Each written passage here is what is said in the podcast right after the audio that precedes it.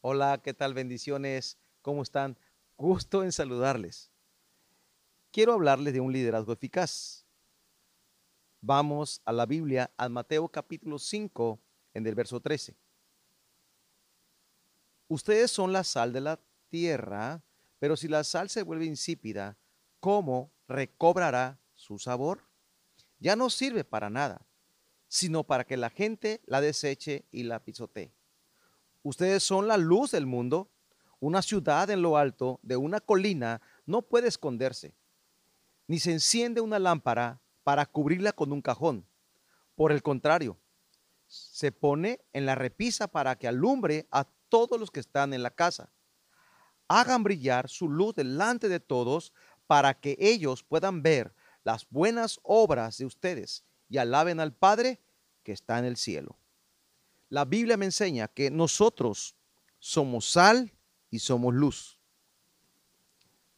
La sal sirve para dar sabor, para sazonar y para conservar. La sal era usada en los tiempos antiguos para pagar inclusive los jornales. De ahí viene la palabra salario, salario. Era una manera de trueque. La sal sirve para afectar a otros. Si usted pone sal sobre un metal, ese metal va a ser afectado por la influencia de la sal. Los especialistas dicen que toda persona tiene al menos influencia en 20 personas más.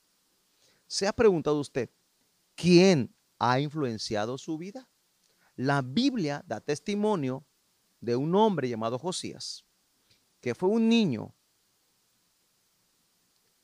el cual fue rey a los ocho años. Está en Segunda de Crónicas 34.1 y dice así. De ocho años era Josías cuando comenzó a reinar y 31 años reinó en Jerusalén. Este hizo lo recto ante los ojos del Señor y anduvo en los caminos de David su padre, sin apartarse a la derecha ni a la izquierda.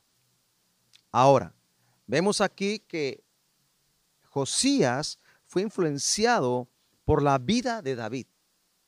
David lo llama padre, claro, un padre espiritual, porque su padre natural era Amón y su abuelo Manasés. Mas, sin embargo, años antes David había muerto ya. David fue un líder que impactó no solo su generación, sino generaciones. Y es lo que Dios quiere que nosotros hagamos. Que sirvamos a nuestra generación, pero que también impactemos las siguientes generaciones.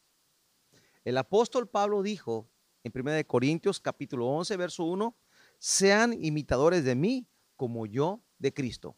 Esto habla de que seamos luz, que seamos testimonio, que alumbremos donde nos movemos. Liderazgo eficaz es cuando una persona puede influenciar en otro y en otros, no solamente a su generación, sino las futuras generaciones. Dios nos llama a nosotros para que seamos líderes, siervos, que influenciemos, que afectemos positivamente como la sal y que alumbremos a los hombres, que seamos sal y seamos luz. Entonces tendremos un liderazgo eficaz, porque liderazgo es influencia. Primera de Pedro 2.21 habla, Cristo nos dejó un ejemplo para que sigamos sus pisadas, sigamos las pisadas del Señor.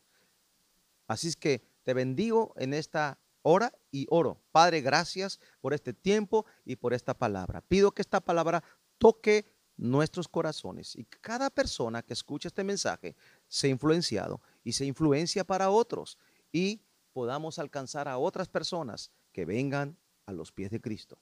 Señor, que podamos ser luz y sal en este tiempo. En el nombre de Jesús. Amén y amén.